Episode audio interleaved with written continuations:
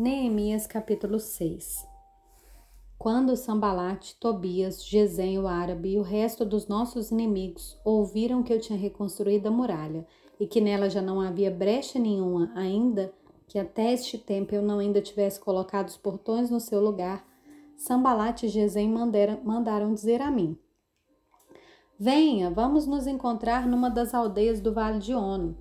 Na verdade, o que eles queriam era me fazer mal por isso enviei-lhes mensageiros para dizer: Estou fazendo uma grande obra e não posso descer até aí. Por que devo parar a obra para ir me encontrar com vocês? Quatro vezes eles fizeram o mesmo pedido, mas eu lhes dei sempre a mesma resposta.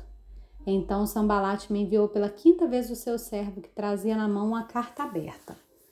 Nela estava escrito o seguinte: entre os gentios se ouviu, e Gesem também está dizendo, que você e os judeus estão querendo se rebelar, e que por isso você está reconstruindo a muralha. Também, segundo se diz, você quer ser o rei deles, e pôs alguns profetas para falarem a respeito de você em Jerusalém, dizendo: Ele é o rei de Judá. Ora, isso certamente vai chegar aos ouvidos do rei. Portanto, vem agora e vamos em conjunto conversar a respeito disso. E eu mandei dizer-lhe: Nada disso que você está dizendo aconteceu. Você está inventando tudo. O que todos eles queriam era nos amedrontar. Eles diziam: As mãos deles largarão a obra e ela não será concluída.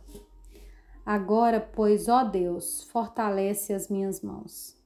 Quando fui à casa de Semaías, filho de Delaías, filho de Meetabel, que estava impedido de sair de casa, ele me disse: Vamos nos encontrar na casa de Deus dentro do templo.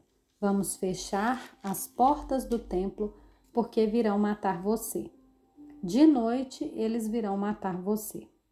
Porém eu disse: Você acha que um homem como eu fugiria? Alguém como eu entraria no templo para salvar a vida? De maneira nenhuma entrarei. Então percebi que não era Deus quem o tinha enviado mas que ele falou tal profecia contra mim porque Tobias e Sambalate o haviam subornado. Para isso o subornaram, para me amedrontar, e para que fazendo isso eu viesse a pecar, para que pudessem atacar a minha reputação e me afrontar. Lembra-te, meu Deus, de Tobias e de Sambalate, segundo as coisas que fizeram, e também da profetisa Noadia e dos outros profetas que quiseram me amedrontar. A reconstrução da muralha foi terminada aos 25 dias do mês de Elu, em 52 dias. Quando todos os nossos inimigos ouviram isso, todos os gentios à nossa volta temeram e caíram muito no seu próprio conceito, porque reconheceram que foi por intervenção do nosso Deus que fizemos essa obra. Também naqueles dias, alguns nobres de Judá escreveram muitas cartas a Tobias e cartas de Tobias vinham para eles, pois muitos em Judá eram aliados dele, porque ele era genro de Secanias, filho de Ará. E o seu filho Joanã havia casado com a filha de Mesulão, filho de Berequias. Também falavam das suas boas ações na minha presença e levavam a ele as minhas palavras. Tobias escrevia cartas para me amedrontar.